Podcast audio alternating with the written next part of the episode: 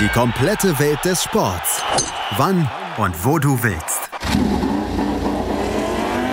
Schräglage. Der Talk zur Motorrad-WM. Mit Andreas Thies und den Experten von motorsporttotal.com auf meinsportpodcast.de. Fabio Quattararo gewinnt auch den zweiten Grand Prix in Katar. Yamaha gewinnt auch den zweiten Grand Prix in Katar. Ducati mit all seinen Geschwindigkeitsvorteilen hat es nicht geschafft, in diesen zwei Wochen einen Sieger hervorzubringen. Trotzdem haben sie im Moment den WM-Führenden. Das ist Johann Zarco. Ansonsten gab es ein spektakuläres Moto2-Rennen und ein sehr spektakuläres Moto3-Rennen. Herzlich willkommen zu einer neuen Ausgabe von Schräglage, unserem Talk zur Motorrad-WM hier auf meinsportpodcast.de. Das machen wir zusammen mit den Kollegen von unserem Kooperationspartner motorsporttotal.com und da, davon denen sind zwei Redakteure wieder zu Gast. Auf der einen Seite Juliane Ziegengeist. Hallo Juliane. Hallo. Und auf der anderen Seite Gerald Jenbeck. Hallo Gerald. Servus. Gerald, was war das für ein Rennen am Wochenende? Ja, es war echt toll, spektakulär. Alle drei Klassen waren spannend bis zum Schluss. Ähm, Moto 3 war überhaupt äh, gigantisch mit, mit dem Rookie-Sieger aus der Boxengasse. Moto 2 ein spannendes Duell bis, bis zur Ziellinie und äh, MotoGP das, das engste Rennen der Geschichte. Die 15, Top 15 Fahrerinnen WM-Punkten waren so knapp beisammen wie, wie noch nie zuvor in einer, einem MotoGP-Rennen. Und ähm, ja, abwechslungsreich, spektakulär und hat echt wieder sehr, sehr viel Spaß gemacht. Themen, über die wir reden können. Ja. Juliane, es waren jetzt zwei Nachtrennen in Katar. Wir haben zwei Rennen hintereinander erlebt und zweimal Yamaha vor Ducati. Ist das trotz der WM-Führung von Johann Sarko ein verlorenes Wochenende für Ducati? Wir sprechen gleich noch genauer über die, über das Team Ducati, aber insgesamt kann man sagen, Ducati sind so ein bisschen die Geschlagenen? Ja, also was den Sieg angeht, ist man natürlich geschlagen, weil man weder im ersten noch im zweiten Rennen gewinnen konnte. Aber mit Platz zwei und Platz drei stand man ja jeweils mit breiter Brust auch auf dem Podium und stellt jetzt mit Johan Sarko den WM-Leader. Das hätte vielleicht vom Namen her auch nicht unbedingt jeder gedacht. Man hätte womöglich eher so einen Werkspiloten dort vorne erwartet. Aber insgesamt geht man, glaube ich, trotzdem äh, zufrieden aus diesen zwei Rennwochenenden hinaus. Auch wenn man sich beide Male gegen Yamaha geschlagen geben musste. Aber insgesamt war es trotzdem eine gute Punkteausbeute für Ducati. Mhm. Wir sprechen gleich, wie gesagt, noch über Ducati, müssen allerdings als erstes Ehre wem Ehre gebührt über Yamaha und vor allen Dingen das Werksteam sprechen. Die haben jetzt mit Maverick Vinales und Fabio Quattararo die ersten beiden Rennen gewonnen. Beide, Quattararo und Vinales, haben Platz 1 und Platz 5 belegt in diesen zwei Wochen. Und wir sprechen als erstes über den Sieger, Fabio Quattararo. Und Gerald, in der Übertragung auf der Zone habe ich von Quattararo in den ersten 15 Runden quasi gar nichts mitbekommen. Er fuhr vorne mit, aber insgesamt hat auch der Kommentator, glaube ich, Quadraro ein oder zwei Mal erwähnt. Aber dann übernahm er das und in Runde 19 konnte er die Führung übernehmen und dann souverän dieses Rennen nach Hause bringen. Das war, wie schon letzte Woche, dann auch Vinales in Katar, die perfekte Renneinteilung. Absolut, das war eigentlich fast ein Abziehbild vom vergangenen Sonntag, wo Vinales gewonnen hat. Quattraro hat sich einfach das Rennen perfekt eingeteilt, ähm, die Reifen geschont, ist mitgefahren, hat mal abgewartet und ähm, die, die Ducatis sind dann schon am Ende ein bisschen eingebrochen bei den Reifen und dann musste er eben die, die Vorteile der Yamaha nutzen. Ja? Also ähm, den Kurvenspeed ähm, früh attackieren in der, in der Runde, damit er eben über den Rest der Runde einen Vors Vorsprung herausfährt auf die Ducatis, damit er auf der Geraden nicht überholt wird. Und dafür brauchst du einfach in der entscheidenden Rennphase wirklich den nötigen Grip. Das hat er sich perfekt eingeteilt, perfekt genutzt und ähm, seine Karten offen äh, perfekt ausgespielt. Also kann man ihm wirklich nur gratulieren zu diesem Erfolg. Fabio Quattararo hat dieses Rennen, hat er sich perfekt eingeteilt. Äh, Juliane, ist das ein Zeichen dafür, dass er vielleicht dann auch in der gesamten Saison dann mitfahren kann, dass er vorne mitfahren kann? Oder ist das noch ein bisschen zu früh gegriffen? Naja gut, wir waren jetzt nur auf einer Strecke bisher unterwegs, deswegen muss man da natürlich so ein bisschen zurückhaltend sein mit den Prognosen, aber ich glaube, insgesamt hat sich Quadraro auf jeden Fall fahrerisch und auch was sein Rennmanagement angeht, deutlich weiterentwickelt. Ich denke, so ein Rennen wie jetzt am Sonntag hätten wir 2020 nicht von ihm gesehen. Da war er oft ähm, wenn er ein bisschen weiter hinten lag in der Anfangsphase, zu übermotiviert, hat zu früh attackiert, nicht auf seine Reifen geachtet oder es dann eben auch mal übertrieben und weggeschmissen. Aber diesmal, selbst wenn er da am Start nur auf Platz neun lag, hat er sich davon nicht aus der Ruhe bringen lassen, hat sich das erstmal angeschaut und dann im richtigen Moment die Schippe draufgelegt, die nötig war, um die Konkurrenz zu überholen. Und er hat es wirklich sehr erwachsen und sehr, sehr clever gemacht. Und insofern traue ich ihm auch zu, dass er weitere Rennen gewinnt. Nun muss man natürlich schauen, wie sich die Konkurrenz auch weiterentwickelt. In Europa werden die Karten sicherlich nochmal neu gemischt, aber es gibt ja durchaus viele Strecken, die der Yamaha liegen. Ähm, in Jerez hat er vor einem Jahr einen Doppelsieg gefeiert. Dort geht Yamaha sicherlich als äh, großer Favorit auf den Sieg ins Rennen. Und bei den anderen Strecken muss man dann eben mal abwarten. Aber ich glaube, insgesamt äh, hat sich das Paket bei Yamaha schon gut weiterentwickelt, sodass sie vielleicht diese Saison die Chance haben, konstanter durch die Rennen zu kommen als noch vor einem Jahr. Mhm. Yamaha auf Platz 1 und Platz 5. Das sind die beiden Ergebnisse aus Katar, das Werksteam jedenfalls. Gerald, alles eitel Sonnenschein im Yamaha-Werksteam oder gibt es da noch ähm, Dinge, die zu verbessern sind? Weil auch am Start wurden sie gestern wie auch letzte Woche dann sehr früh geschluckt. Maverick Vinales ist auf Platz 9 durchgereicht worden und da gibt es ja sicherlich dann auch noch Arbeit. Sicherlich gibt es auch noch an anderen Stellen Arbeit für Yamaha. Ja, Starts sind sicher ein, ein, ein Thema, weil Yamaha hat das Wholeshot-Device ja nicht weiterentwickelt. Also sie können nur hinten den Dämpfer zusammenpressen äh, und vorne bei der Vordergabel haben sie das System noch nicht, dass sie auch die Vordergabel äh, zusammendrücken können. Also das wird sicher ein Thema sein, woran Testfahrer Cal Crutchlow arbeiten wird in, den, in der nächsten Zeit. Und äh, Vinales hat einfach selber gesagt, seine Reaktionszeit war zu, zu langsam. Das hat er einfach nicht genau hin, nicht gut hinbekommen. Und Trotzdem konnte er sich nach Vorarbeiten wieder, hat Positionen gut, gut gemacht und ähm, war bei der PC auch gut dabei. Am, am Ende hat es dann eben nicht ganz gereicht, äh, die Ducatis dann noch zu, zu kassieren, also vor allem, vor allem Jorge Martin und hat dann noch den Platz gegen Rins verloren. Aber er hat gemeint, genauso wie Quattraro am, am ersten Rennwochenende, ähm, Platz 5 ist an einem eigentlich schlechten Tag ähm, ein gutes Ergebnis. Und wir haben in den, in den vergangenen Jahren bei beiden immer wieder gesehen, wenn sie einen schlechten Tag gehabt haben, dann war der richtig schlecht und sie waren einfach weit weg. Und, und jetzt haben sie es hier geschafft, äh, Konstanz reinzubringen. Vinales war auch sehr glücklich mit, dem, äh, mit, den, mit den Reifen, mit seinem Gefühl. Ähm, fürs Motorrad hat das Team gelobt, dass sie sehr gut arbeiten. Also die, die fühlen sich wohl, die sind super zufrieden. Trotzdem muss man halt sagen, es ist, wir haben sie jetzt nur auf einer Strecke gesehen und da muss man einfach echt abwarten, wie es, wie es einfach in den kommenden Monaten aussieht. Weil wenn sie es, wenn sie es schaffen, diese perfekten Rennen abzuliefern, drei, viermal im Jahr, dann, dann wird es halt nichts mehr im WM-Titel. Wenn sie es aber sieben, acht, neunmal schaffen, dann haben sie echt Chancen, Weltmeister zu werden. Aber das wird einfach die Zeit zeigen. Und äh, Portimao war eine schwierige Strecke für Yamaha im vergangenen Jahr. Dann kommt Jerez, ähm, da zählen sie sicher zum absoluten Favoritenkreis. Also müssen wir mal abwarten, wie sich die, die nächsten Rennen entwickeln. Mhm. Yamaha, wo Licht ist, ist auch Schatten und das ist das Yamaha-Kundenteam an diesem Wochenende gewesen. Franco Morbidelli, der sich darüber beschwert hat, auf äh, motorsporttotal.com konnte man es schon lesen, dass er mit einer alten Maschine dann ja so, so ein bisschen benachteiligt sich fühlt und Valentino Rossi, der komplett hinterhergefahren ist, der auch zwischendurch sich mit Lorenzo Savadori von der Aprilia dann äh, um die letzten Plätze balgen musste. Juliane, das war ein Wochenende komplett zum Vergessen. Es waren zwei Wochen komplett zum Vergessen für das Yamaha-Kundenteam. Was ist da los? Ich glaube tatsächlich, dass es das Team ist, das froh, am frohesten ist, Katar jetzt endlich hinter sich lassen zu können. Denn es waren, wie du sagtest, zwei gebrauchte Wochenenden. Gerade jetzt das äh, noch nicht mal ein Pünktchen ist für Valentino Rossi rausgesprungen als 16. Das ist natürlich eine mehr als schlechte Performance. Man kann es nicht anders sagen. Ähm, das fing ja schon am Freitag an, da war eigentlich nur hinten zu finden und kam das ganze Wochenende nicht wirklich auf einen grünen Zweig. Dann Startplatz 21 im Qualifying, sein schlechtestes Qualifying-Ergebnis ever. Äh, und von da kannst du dann halt auch im Rennen bei den Voraussetzungen nicht mehr viel ausrichten. Man muss sagen, seine Rennpace war nicht so schlecht im Vergleich zur Spitze, aber das hat dann halt trotzdem auf dem Niveau, auf dem die MotoGP jetzt unterwegs ist, nicht ausgereicht, um da, was weiß ich, für eine Aufholjagd zu starten. Er konnte zwar immerhin vier Piloten hinter sich lassen, zwei sind vor ihm gestürzt, sodass es eben am Ende Rang 16 wurde, aber das ist natürlich nicht, wo ein Rossi sein will, das ist auch nicht, wo Petronas sein will, das ist ganz klar. Aber man muss auch sagen, ähm, es, es waren eben auch, wenn du dann so Probleme kriegst während des Rennwochenendes, schwierige Voraussetzungen, sich aus diesem Loch wieder rauszukämpfen, wenn du ein erstes freies Training und ein drittes freies Training hast, was, bei komplett anderen Bedingungen stattfindet als die entscheidenden Sessions am Abend und dann auch das Rennen. Da dann eben den Kniff zu finden, der dich wieder besser fühlen lässt, das ist schwierig. Rossi sagt zwar, im Warm-up haben sie Fortschritte gemacht. Einmal ähm, haben sie das Motorrad zurückgebaut gebaut auf die Aluminiumschwinge statt Carbon.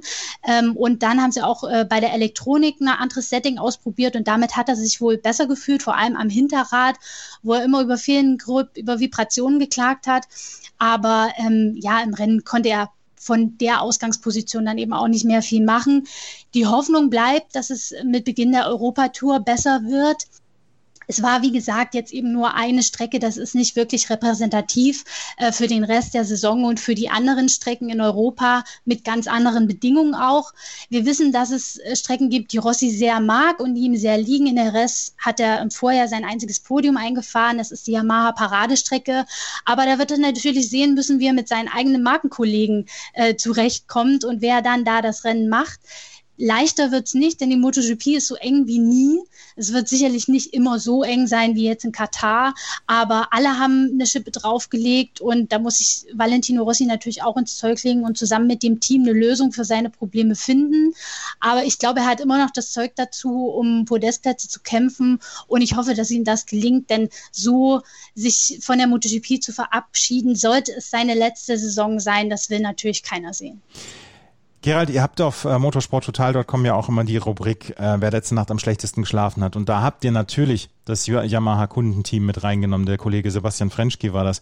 Ähm, er hat dann auch geschrieben, dass Yamaha, das Kundenteam, immer dann auch mal ähm, Talente ausprobiert hat und versucht hat, Talent, äh, Talente heranzuführen an die MotoGP. Jetzt ist Valentino Rossi relativ weit davon entfernt, ein Talent zu sein. Ähm, Juliane hat es schon erwähnt, eventuell ist es seine letzte Saison. Ist das nun wirklich ein beneidenswerter Zustand, in dem sich Yamaha da im Moment befindet, beziehungsweise Petronas da im Moment befindet, ähm, eine absolute Legende auf den hintersten Plätzen mitfahren zu lassen? Oder müssen wir da wirklich noch ein, zwei Rennen abwarten in Europa, bevor wir da ein vernichtendes Urteil fällen werden? Ja, wir müssen schon ein bisschen ab abwarten auch. Ja, ich meine, in der, in der Moto 2, die Petronas-Fahrer Vierche und Dixon, die drängen sich jetzt eigentlich noch gar nicht so auf. Also die wären, glaube ich, noch nicht ready gewesen, statt, sagen wir, statt Rossi diesen Platz in der MotoGP zu übernehmen.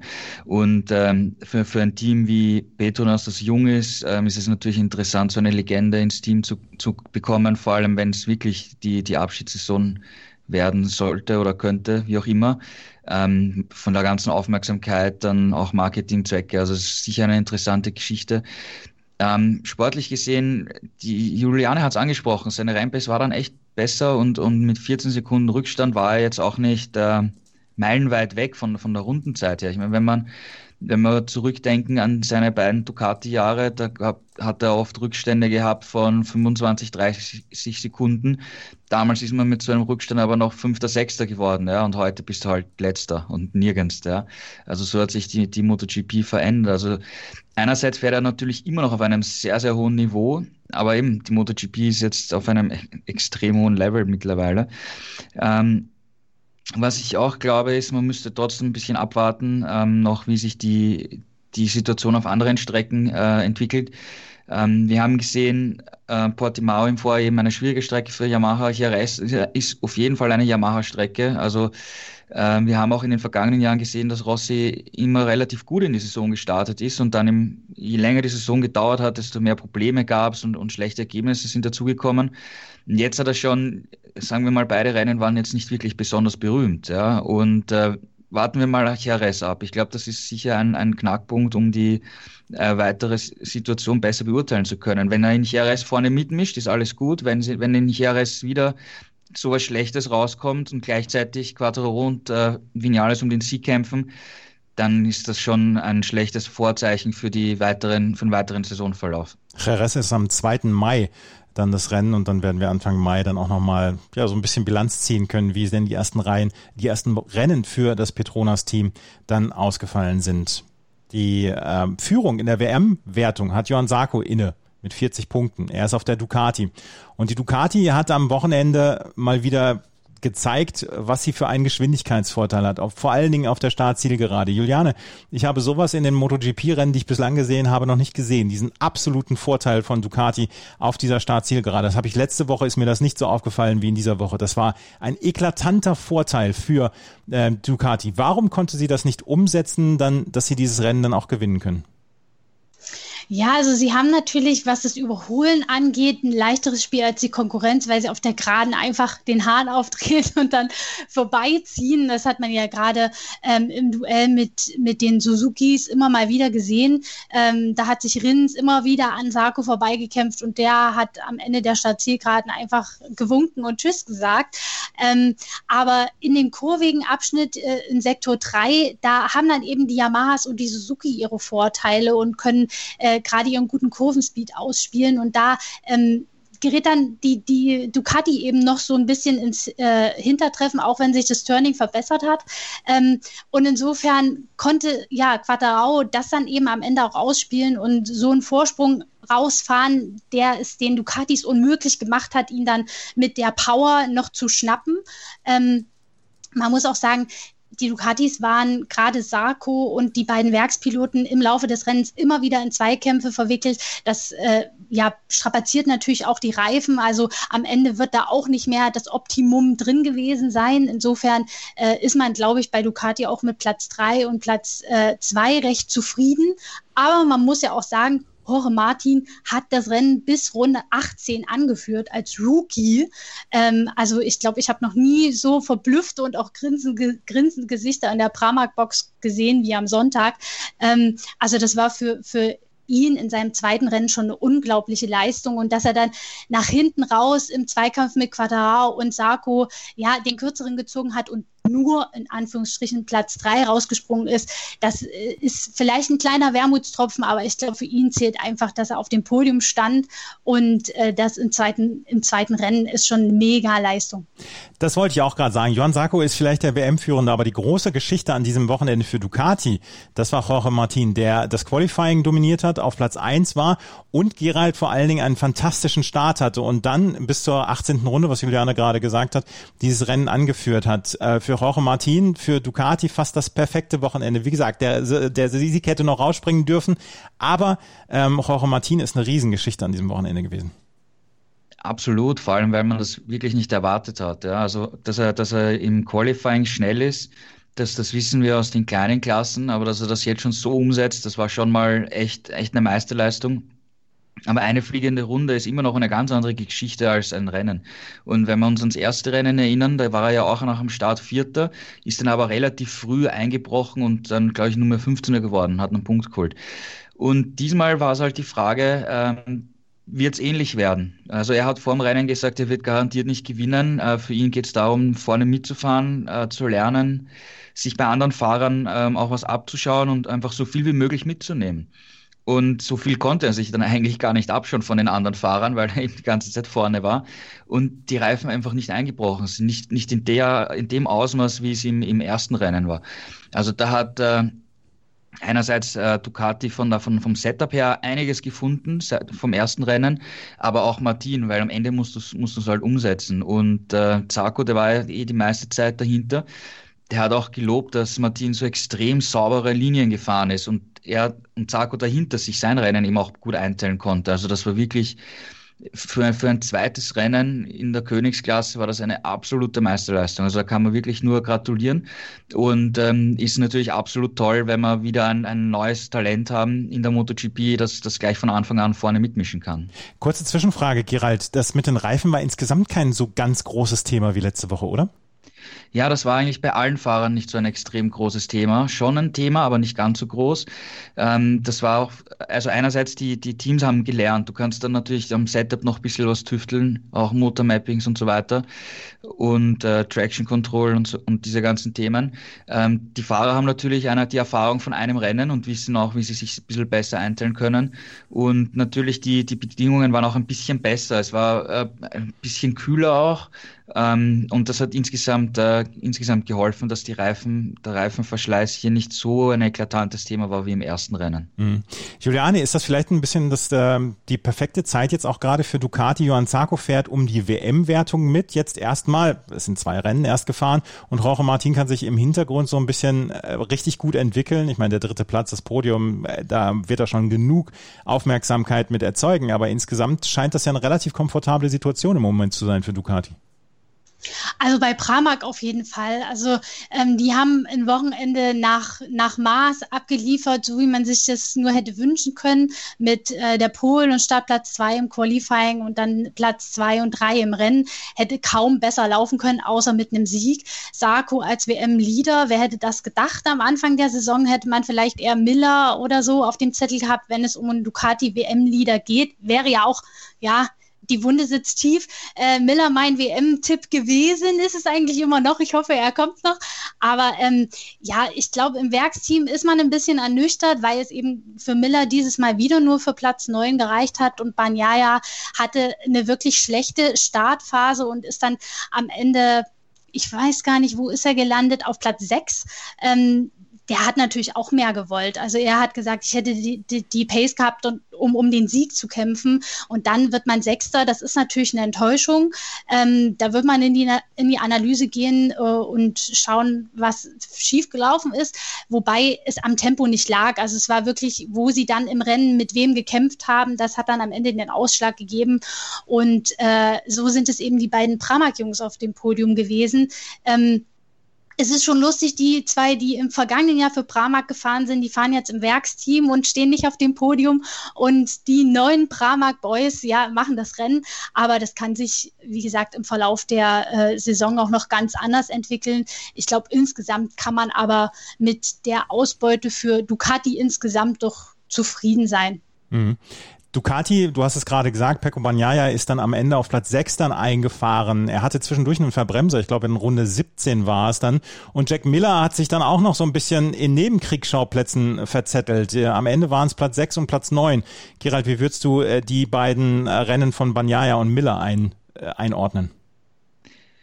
Also ja, Bagnaia hat selber gesagt, er hat den Fehler gemacht, den Verbremser, den du angesprochen hast, und, und damit war die, die Protestchance dahin. Er hatte schon auch gedacht, ja, eventuell kann er hier sogar gewinnen. Aber kleine Fehler sind einfach so extrem entscheidend, darf man sich nicht mehr leisten heute, weil vor allem in so einem engen Feld, du machst einen Fehler, dann überholt dich gleich wen und den musst du erst wieder mal wieder über, zurück überholen. Und das kostet alles Zeit und Reifen. Also der fehlerfreie Job ist extrem wichtig. Und äh, Miller hatte mit Armpump zu kämpfen. Er hat gesagt, er hat in den letzten Runden den Bremshebel kaum noch gespürt. Und er ist jetzt zurück nach äh, Spanien geflogen und es, er wird sich untersuchen lassen und eventuell könnte es sogar in Barcelona eine Operation geben am Unterarm. Ist noch nicht entschieden. Also er hat nach dem Rennen gesagt, er muss jetzt mal mit den Ärzten sprechen, aber könnte einen, könnte einen Eingriff geben. Und was war das mit ihm und äh, Juan Mir? Ja, ziemlich verrückt, ne? also. Ich, ich meine, mitten auf, mitten auf der Strecke an, das, das Diskutieren anzufangen, weiß ich auch nicht, ob das die beste Idee ist. Ja, voll. Also es ist, ich meine, also angefangen hat ja, dass, dass das Mir sich da in dieser Linkskurve vorbeibremsen wollte, dann kam es zu dieser leichten Berührung, wo Miller rausgedrückt wurde und, und, und Mir hat, hat überholt. Es war ein kleiner Fehler, ohne großer Konsequenz. Ja, sollte natürlich nicht passieren, kann passieren im, im, im Zweikampf. Also ich, ich würde das als wirklich normalen Rennzwischenfall titulieren, der einfach vorkommen kann. Da hat sich mir einfach um einen, einen Meter verschätzt, ja, und es ist nichts Dramatisches passiert und es ist auch eine langsame Kurve, ja. Also wenn, wenn, selbst wenn beide gestürzt werden, das wäre jetzt nicht extrem gefährlich gewesen, sagen wir mal so, im, im, im schlimmsten Fall. Und, und dann ist, ist mir aber von der, von der, in der letzten Kurve von der Ideallinie abgekommen. Und, und Miller ist innen rein und am Kurvenausgang haben sie sich halt getroffen und sind sich halt voll in die Seite gefahren. Ja. Ähm, es ist, also ich, ich, ich, ich tue mir da schwer, das Ganze zu bewerten, ehrlich gesagt. Ja, weil war es jetzt wirklich ein Revanchefall, war es nicht. Ähm, hat Miller einfach die Lücke gesehen und ist halt reingefahren und, und mir ist halt, hat halt seinen Fehler korrigiert und ist Retour und dann trifft man sich halt irgendwann, wenn, wenn, wenn zwei die gleiche äh, Strecke, Teil auf der Strecke haben wollen. Mir hat aber gemeint, dass, dass Miller ihn angeschaut hat und ganz klar, also vor, vor dem Zusammenstoß, ihn angeschaut hat und genau gewusst hat, dass er da ist und da kommt und, und hat dem äh, Miller hier pure Absicht unterstellt. Miller sagt halt, ja, das ist halt mehr Racing. Eine, eine Strafe gab es im Anschluss nicht. Also die, die Rennkommissare haben, haben das als äh, normalen Rennzwischenfall äh, behandelt aber es ist schon eine, eine sehr seltsame Situation, wie die, wie die beiden da zusammengekracht sind. Irgendwie hat mich das im ersten Moment an, an Suzuka 2001 erinnern, wo der Max Biaggi den Rossi mit einem Ellbogencheck auf der Stadtzielgeraden neben die Strecke geschickt hat. Ja. Also ähm, ja, ich weiß nicht, was sagt, was, wie habt ihr das gesehen? Ja, ja Juliane, wie hast, wie hast du es gesehen? Genau, Juliane, wie hast du es gesehen? Ich finde es ehrlich gesagt so von außen, wir haben immer leicht reden, schwer zu beurteilen, weil, also bei, bei dem ersten Manöver von mir an Miller gehe ich total mit Gerald, das war halt so ein bisschen verschätzt, vielleicht zu optimistisch reingestochen und dann sind sie halt kurz aneinander geraten. Das kann passieren, normaler Rennvorfall. Dann das Ausgangs der Zielkurve. Ich meine, mir hat es ein bisschen weit getragen und dann kam er eben zurück auf der Strecke und da war Miller und sie sind halt zusammengedonkt, ja. Mhm. Ähm, ja, man sieht, wenn man sich das hintereinander nochmal in der Slow-Mo anschaut, dass Miller sich schon arg gegen mir lehnt und da auch so ein bisschen den Ellenbogen ausfährt. Aber ich kann und ich will mir auch ehrlich gesagt nicht vorstellen, dass das absichtlich war. Ähm, ich glaube, so, so äh, nervlich instabil ist Miller nicht. äh, und ich glaube nicht, dass er jetzt wirklich mir anvisiert hat, um ihn da am Ende der Kurve irgendwie abzudrängen. Es ist halt irgendwie dumm gelaufen. Beide waren dummerweise in dem Moment an der gleichen Stelle und sind halt zusammengeprallt. Man kann von Glück reden, dass es sie nicht äh, hingelegt hat. Beide konnten weiterfahren. Auch wenn man sagen muss, es hat sie einige Positionen und Zeit gekostet und danach haben beide nicht mehr so wirklich richtig ins Rennen reingefunden, was schade war. Denn ich glaube, beide hätten durchaus das Potenzial gehabt, um die Podestplätze mitzukämpfen. Ähm, ja, also dicke Luft herrscht jetzt auf jeden Fall zwischen den beiden. Mir war wirklich sichtlich angefressen und hat ihm ja auch Absicht unterstellt. Aber ähm, ja, also von außen kann man das wirklich schwer beurteilen. Die Rennleitung hat es durchgehen lassen und insofern, ja, ja, Buch zu und weitermachen, würde ich sagen. Sie haben ja jetzt auch 14 Tage Zeit, sich abzukühlen. Genau. Kommen wir zu Suzuki, kommen wir zu den Weltmeistern. Die haben an diesem Wochenende mal wieder so ein bisschen was aus ihrem ja, aus ihrem Buch gebracht. Wir sind nicht so richtig gut im Qualifying, aber im Rennen drehen wir auf. Aber, Gerald, so richtig zu 100 Prozent überzeugen konnten sie an diesem Wochenende nicht. Alex Rins auf Platz 6, Juan Mir, wir haben ihn eben schon angesprochen, im äh, Zwist mit Jack Miller gewesen auf Platz 7 am Ende. Und trotzdem kann man sagen, diese beiden Wochenenden in Katar, wo sie dann auch geschwindigkeitstechnisch vielleicht einen kleinen Nachteil hatten, äh, sind am Ende relativ gut gelaufen für sie, oder? Also aufs Podium haben sie es nicht geschafft, obwohl es, glaube ich, in beiden Rennen möglich gewesen wäre. Ja. Und ähm, ich finde schon, dass sie einen, einen Fortschritt gemacht haben. Das Qualifying war jetzt nicht so schlecht von den Startpositionen und vor allem der Start war gut, ja, weil äh, Rins war nach, nach dem Start gleich einmal Vierter und mir war Fünfter. Und wie in der Anfangsphase Rins aufgedreht hat und wir, wir wissen, dass, dass die, Suzuki, die Suzuki über die Distanz einfach extrem stark ist, haben wir bei uns im Redaktionschef schon gemeint, huh, das riecht vielleicht sogar nach einem Suzuki Doppelsieg. Ja, also das, das habe hab ich auch das Gefühl gehabt, da kann echt noch was gehen bei den beiden. Hat sich dann aber anders entwickelt, weil ähm, Rins hat gesagt, er ist, er ist dann wirklich nicht an, an Martin vorbeigekommen. Er hat sich da richtig die Zähne ausgebissen, wurde wieder von Zarko zurück überholt. Und er hat gemerkt, dass er, dass er sich nicht an die Spitze setzen kann und, und wegziehen kann, um, um eben den Vorsprung auf die Ducatis zu haben, dass sie ihn auf der Geraden nicht mehr wieder zurück überholen können. Und dann hat er sich einfach aufs äh, Reifenmanagement konzentriert und vierter Platz war im Prinzip das Maximum. Er hat dann am Ende noch, noch mal den Vinales kassiert. Also Podium war nicht drin und Maximum rausgeholt. Ich glaube, das ist auch das, was er, was er gesagt hat. Und mir eben nach dem Scharmützel noch Platz 7 ja, ist okay, hat er sich sicher mehr aus, ausgerechnet, aber wie gesagt, wenn du da so in Kämpfe verwickelt bist, es einfach so extrem schwer hast, ähm, die Ducatis zu überholen, also ein Bagnaia Miller und so, also das ist wirklich schwer für beide gewesen gegen die Ducatis. Und sie haben einfach die wichtigen Punkte mitgenommen. Rein theoretisch wäre sicher mehr möglich gewesen, aber es war jetzt auch keine komplette Katastrophe, also ich finde, die sind okay. Und äh, der Rennspeed ist, ist da, den haben sie und da werden jetzt sicher genug Rennen kommen, wo sie den Speed ausspielen können und weiter Rennen gewinnen können auch. Juliane, wie siehst du das äh, Fazit von Suzuki nach diesen zwei Rennen? Ist es so, die drei beiden Rennen haben wir jetzt erstmal hinter uns ähm, und haben hier mit 23 und 22 Punkten erstmal ordentlich was mitgenommen? Ja, ich, es hätte sicherlich hier und da noch ein Pünktchen mehr sein können. Gerade im ersten Rennen ist ja mir wirklich ganz, ganz, ganz knapp am Podest gescheitert. Aber ähm, ich glaube, insgesamt sind sie relativ gut aus diesen zwei Rennwochenenden rausgekommen und die Strecken, auf denen sie richtig abliefern können, auf denen sie um den Sieg kämpfen können, die kommen noch. Und insofern glaube ich, wenn sie das Qualifying noch ein bisschen besser in den Griff kriegen und sich tatsächlich in den ersten zwei äh, Startreihen ähm, ja, qualifizieren können, dann, dann sind die eine Macht und dann können die, dann können die wirklich mehrere Rennen gewinnen. Also das und auch Doppelsiege feiern, bin ich von überzeugt. Also das wird, glaube ich, im Laufe der Rennen, äh, im Laufe der Saison noch richtig spannend.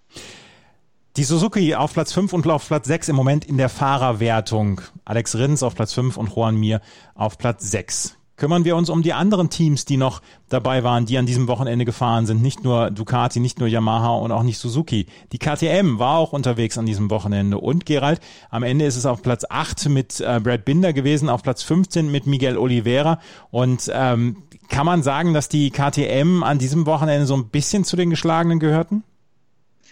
Ja, ähnlich wie am ersten Wochenende, obwohl es jetzt ein bisschen besser war. Also Binder hat da echt gut mitgemischt. Das waren im Prinzip nur, nur fünf Sekunden Rückstand im Ziel, also das war schon echt okay.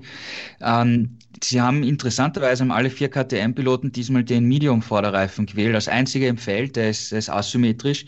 Und sie haben gesagt, der Reifen ist zwar auch nicht so ideal für, für die KTM, aber der weiche Reifen, mit dem schaffen sie einfach die Distanz nicht. Das sind nach, weiß nicht, acht, neun Runden sind, ist der Vorderreifen fertig und dann ist es nur mehr ein Kampf ums Überleben und nicht zu stürzen. Also da haben sie einen Schritt gemacht und die sind jetzt sicher froh, dass das äh, Katar jetzt endlich vorbei ist und, und Portimao kommt.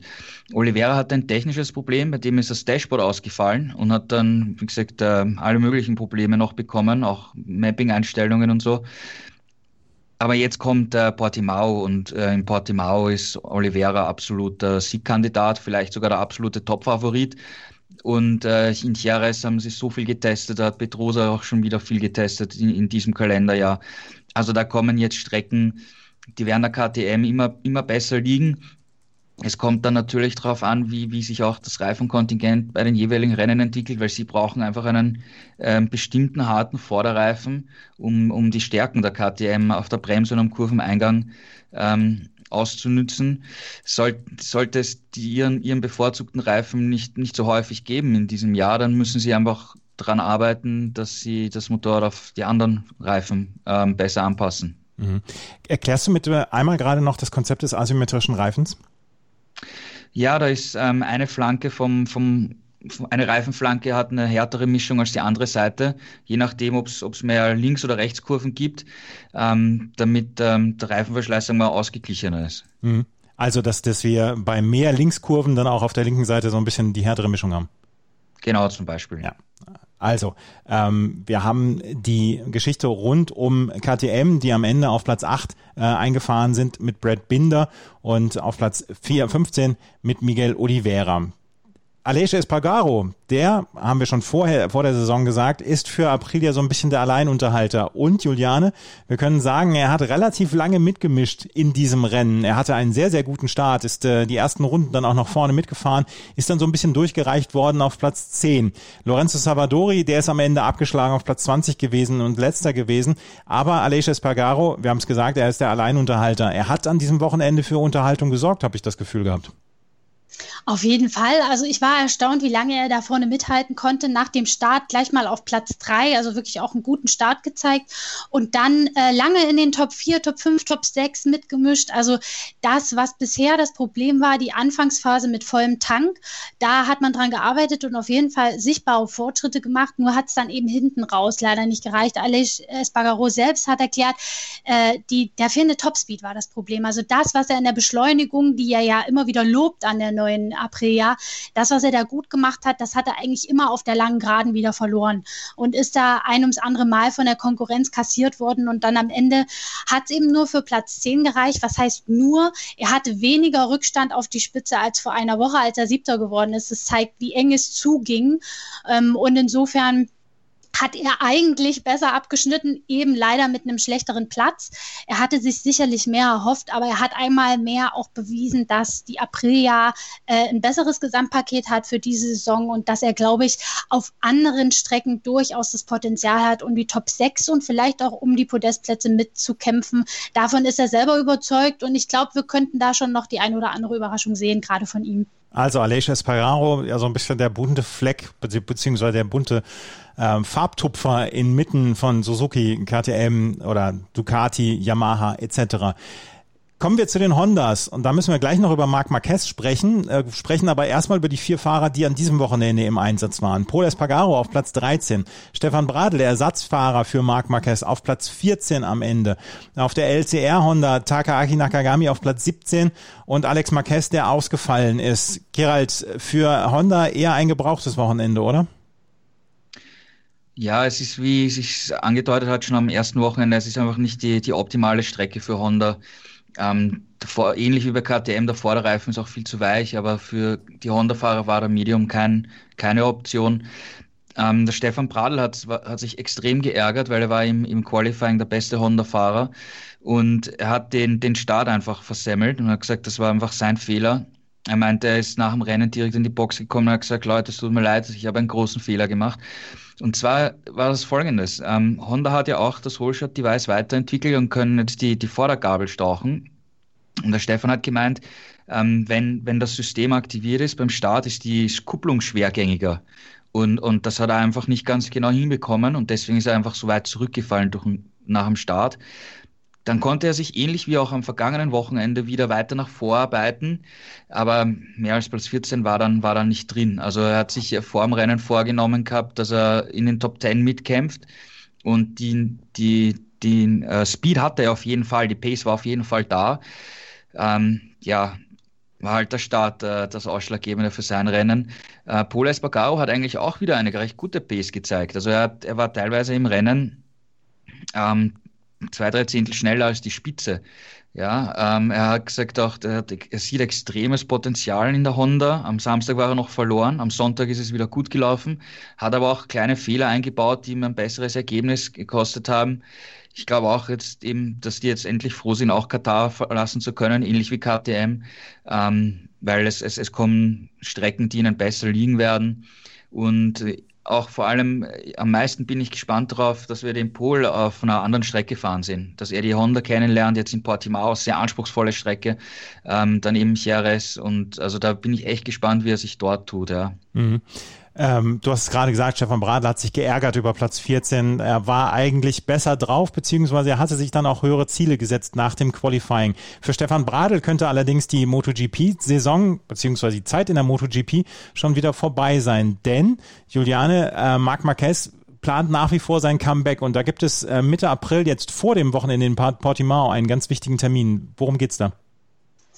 Genau, am 12. April wird sich ähm, Marquez und sein Team nochmal mit den Ärzten kurz schließen. Da werden nochmal äh, gewisse Untersuchungen gemacht. Der Arm wird genau geröntgt, gescannt, untersucht und dann wird geschaut, äh, ist er jetzt so weit, ist es so weit ausgeheilt, dass er so ein ganzes Rennwochenende, eine ganze Renndistanz übersteht und vielleicht auch ein Sturz, das ist ja nicht ausgeschlossen und nichts wäre schlimmer, als wenn er sich bei einem weiteren Sturz das Ganze wieder ähm, verletzt und sich das wieder verschlimmert.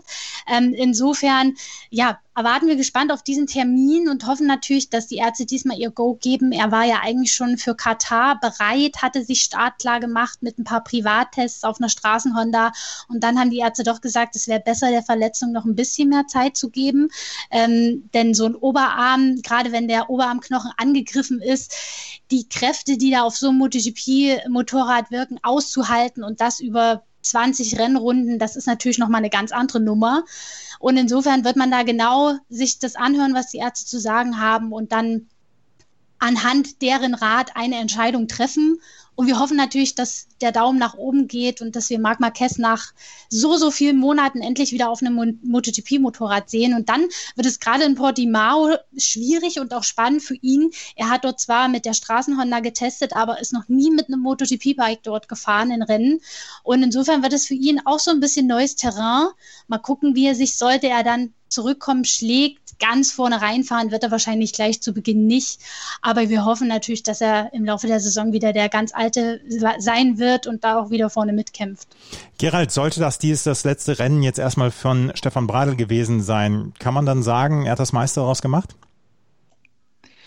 Nicht ganz, weil ich glaube, wenn er den Start hinbekommen hätte, dann hätte er sicher in, in, der Gruppe in den Top Ten wirklich mitfighten können. Also das war, es wäre sicher mehr mit gewesen. Und ähm, was, was noch ist, äh, also wir werden ihn bald wiedersehen. Ähm, das ist schon fix, ja, weil Honda hat für Jerez, für den Bradl eine Wildcard beantragt.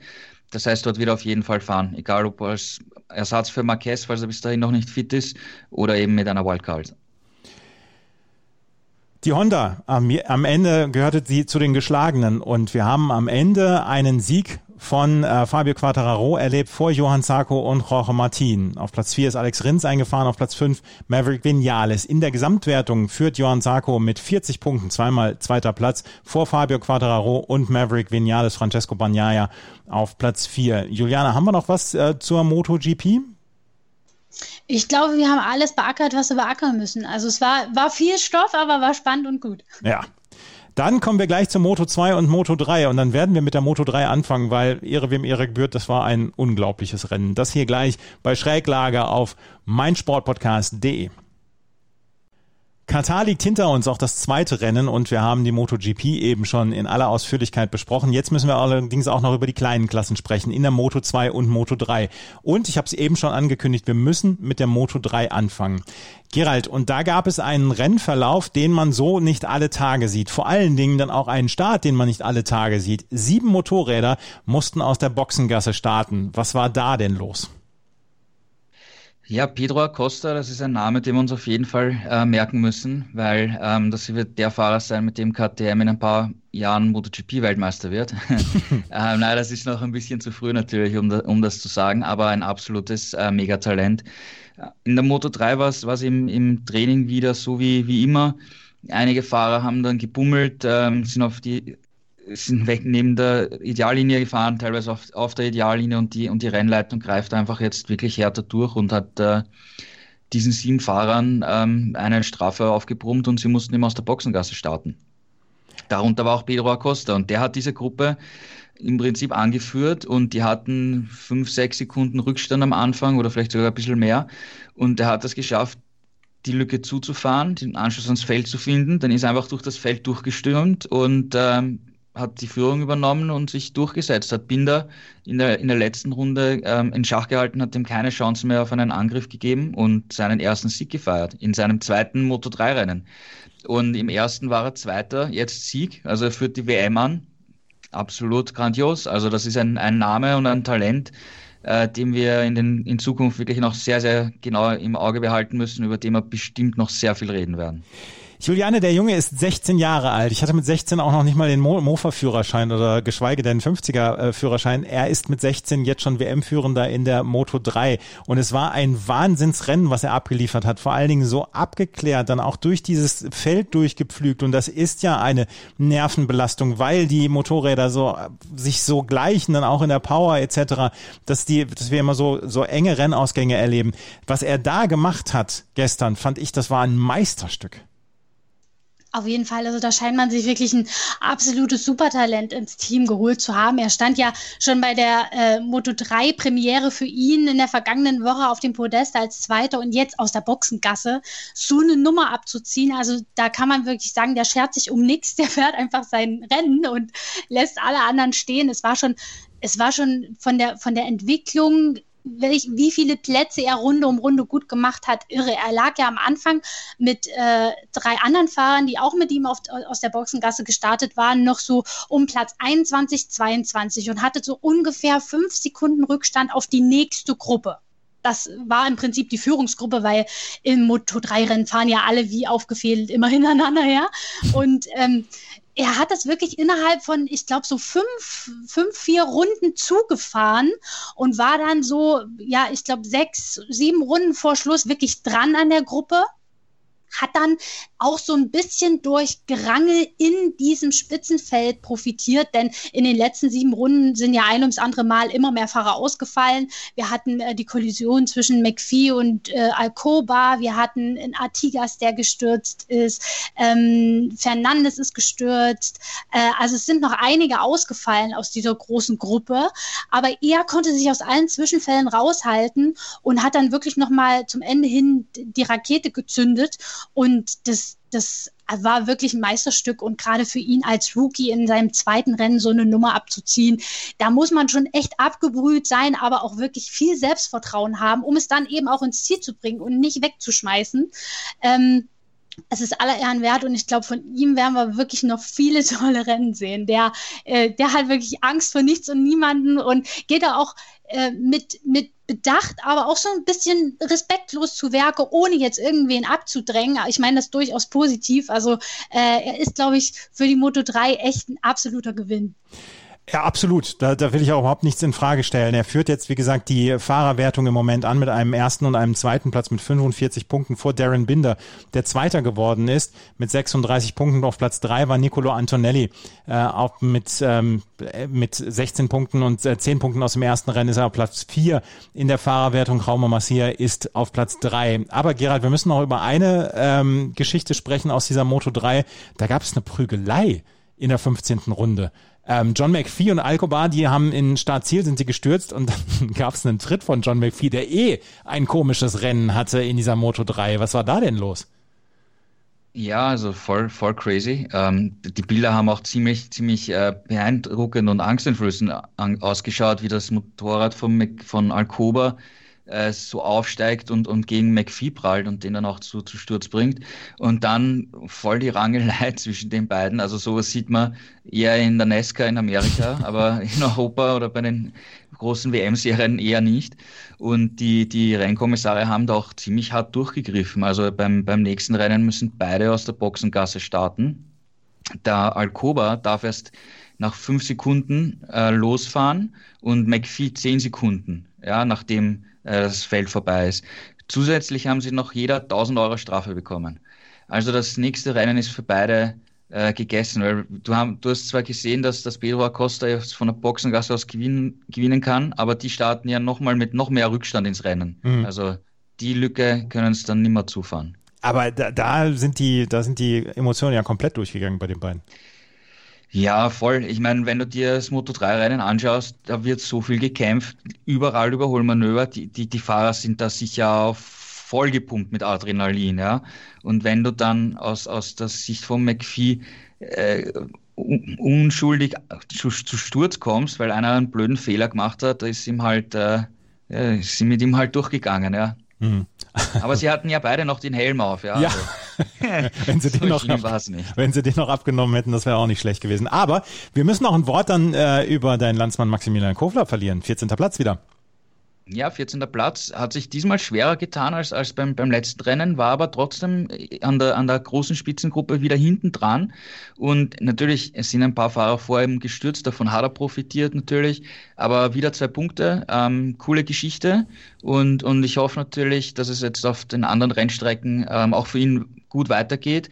Und, und auch das deutsche Brüssel GP-Team war mit Yamanaka und Dupasquier wieder in den, in den Punkträngen dabei. Also für die schaut es auch sehr gut aus ähm, ja, ähm, war, war aus der Sicht ein erfolgreiches Wochenende. Mhm. Also Maximilian Kofler auch mit zwei Punkten in der Moto 3. In der Moto 2 gab es dagegen einen Start-Zielsieg von jemandem, der auch schon das erste Rennen gewonnen hatte.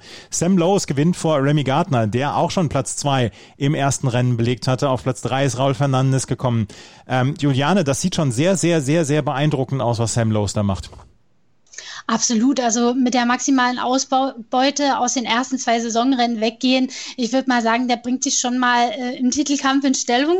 Ähm, er sah wirklich wieder sehr souverän aus, auch wenn es diesmal knapper war als im ersten Rennen vor einer Woche, denn Remy Gardner hat wirklich nicht locker gelassen. Also er hat bis zum Schluss äh, an, am Hinterrad von Lowe's geklebt und dann in der letzten Runde auch wirklich händeringend versucht, irgendwo links, rechts vorbei zu gehen, aber er hat dann keine wirkliche Attacke mehr gestartet, weil das wahrscheinlich dann auch wirklich ein Kamikaze-Manöver gewesen wäre, was sowohl ihn als auch Lowe's äh, eine gute Position hätte kosten können. Und insofern hat er es beim zweiten Platz belassen und äh, Lowe's, ja, also dem Druck, dem ständigen Druck von hinten so standzuhalten und auch immer wieder auf, ähm, ja, darauf zu antworten, dass der andere mal eine schnellste Rennrunde hinlegt und dann selber wieder die Pace anzuziehen. Also das spricht schon dafür, dass er sich wahnsinnig gut fühlt auf der Kalex und einfach viel Selbstvertrauen hat, um in diese Saison zu gehen. Und wie gesagt, 25 Punkte im ersten Rennen, 25 Punkte im zweiten, besser hätte es nicht laufen können.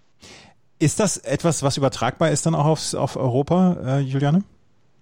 Also er war ja schon äh, in der letzten Saison, vor allem in der zweiten Saisonhälfte, wirklich stark. Er hat dann knapp noch den Vizetitel verloren, ist WM Dritter geworden, ähm, aber hat sich da wirklich schon sehr gut präsentiert. Und ich glaube, er ist diesmal tatsächlich und das können wir ja selten sagen in den kleinen Klassen, ein großer Favorit auf den Titel, wenn nicht der Favorit. Ähm, klar, wir sind wie auch in der MotoGP, wie auch in der Moto3 bisher nur in Katar gefahren. Wir werden abwarten müssen, wie sich das Kräfteverhältnis auf den Strecken in Europa im Laufe der Saison entwickelt. Aber er scheint wirklich, bei ihm scheint im Moment einfach alles zu passen. Und er kann sich das Rennen auch so einteilen, wie er muss, um die Konkurrenz in Schach zu halten. Das hat er in Katar gezeigt. Also insofern ähm, wird äh, die Konkurrenz dann noch ein bisschen zulegen müssen, um ihn wirklich aus der Ruhe zu bringen. Und wenn er sturzfrei, verletzungsfrei einigermaßen durchkommt, dann äh, ist er, glaube ich, echt ein großer Kandidat, das diesmal zu rocken. Mhm. Und Remy Gardner ist, wie gesagt, ganz, ganz kurz hinten dran und es könnte eine, ein sehr schöner Zweikampf zwischen Gardner und Lowe's in diesem, in diesem Jahr werden in der Moto 2. Mal schauen, wie es dann in Europa in Portimao dann weitergeht in 14 Tagen. Aber Gerald, wir müssen auch nochmal über Marcel Schröter sprechen. Der ist nämlich schwer in Runde 14 gestürzt, zusammen mit Jake Dixon. Ähm, wisst ihr schon genaueres? Habt ihr schon genaueres gehört? Ja, man hat im, in der Fernsehübertragung ja nur gesehen, wie die zwei Motorräder im, in der Auslaufzone genau. liegen und beide dann äh, weggehen. Ähm, es hat, äh, also ich habe keine Wiederholung gesehen von dem Crash und ehrlich gesagt äh, möchte ich den auch nicht unbedingt sehen, weil das war schon ein sehr schwerer Unfall, der sehr, sehr, sehr glimpflich ausgegangen ist. Da hatten, glaube ich, alle Beteiligten großes Glück. Ähm, Jake Dixon ist gestürzt und Marcel Schröter ist halt voll in ihn reingeknallt, ja. In ihn, in den Fahrer, ja. Mhm. Dass äh, Dixon da überhaupt keine Verletzungen davon gezogen hat, ist ein großes Wunder, weil wir haben bei ähnlichen Situationen in der Vergangenheit auch schon äh, Tote gesehen, ja. Also ähm, da war riesen, riesen Glück dabei und ähm, ja, wie gesagt, im, im Fernsehen hat man es nicht gesehen, die, die Wiederholung. Ja, keine Ahnung, also genauen Details wissen wir nicht. Wir wissen nur die, die Aussagen von, von den beiden Fahrern. Also 14 äh, Tagen ist nichts äh, gefährdet jetzt erstmal.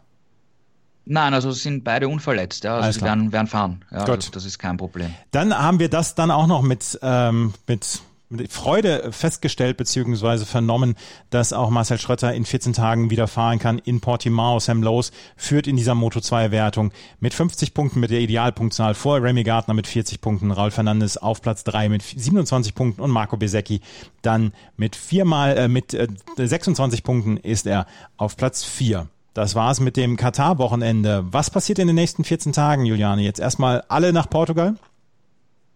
Genau, also äh, erstmal sind alle ähm, zu Hause, können sich ein bisschen regenerieren, ein bisschen verschnaufen und dann reist der ganze Tross nach Portugal, wo das dritte Saisonrennen stattfindet und wo, wie Gerald schon gesagt hat, KTM, anders als in Katar, der große Favorit ist mit Miguel Oliveira. Es ist seine Heimstrecke, er kennt sie wie seine Westentasche und hat ja im vergangenen Saison einen mehr als souveränen Sieg dort eingefahren. Insofern werden wir da, glaube ich, ein ganz anderes Rennen und auch ein etwas anderes Kräfteverhältnis sehen als bisher. Also es bleibt spannend und ja, dann geht es ja Schlag auf Schlag mit Jerez, mit Le Mans weiter. Also äh, ja, wird noch eine lange und hoffentlich spannende und enge Saison. Mhm. Und wir werden natürlich darüber berichten. Dann am 18.04. ist das nächste Rennen in Portimao. Am 19.04. gibt es dann den neuen Podcast Schräglage hier auf meinsportpodcast.de. Und in den 14 Tagen müsst ihr natürlich motorsporttotal.com in euren Bookmarks haben, denn dort werdet ihr täglich über das Neueste in der MotoGP, in der Moto2 und in der Moto3 informiert. Das war die neue Ausgabe von Schräglage hier auf meinsportpodcast.de. Juliane Gerald, vielen Dank für eure Zeit. Danke auch. Bis demnächst. Danke und bis zum nächsten Mal. Wenn euch das gefällt, was wir machen, freuen wir uns über Bewertungen und Rezensionen auf iTunes. Und ansonsten können wir nur sagen, in 14 Tagen hören wir uns wieder. Vielen Dank fürs Zuhören. Bis zum nächsten Mal. Auf Wiederhören. Die komplette Welt des Sports. Wann und wo du willst. Schräglage. Der Talk zur Motorrad-WM mit Andreas Thies und den Experten von motorsporttotal.com auf meinsportpodcast.de.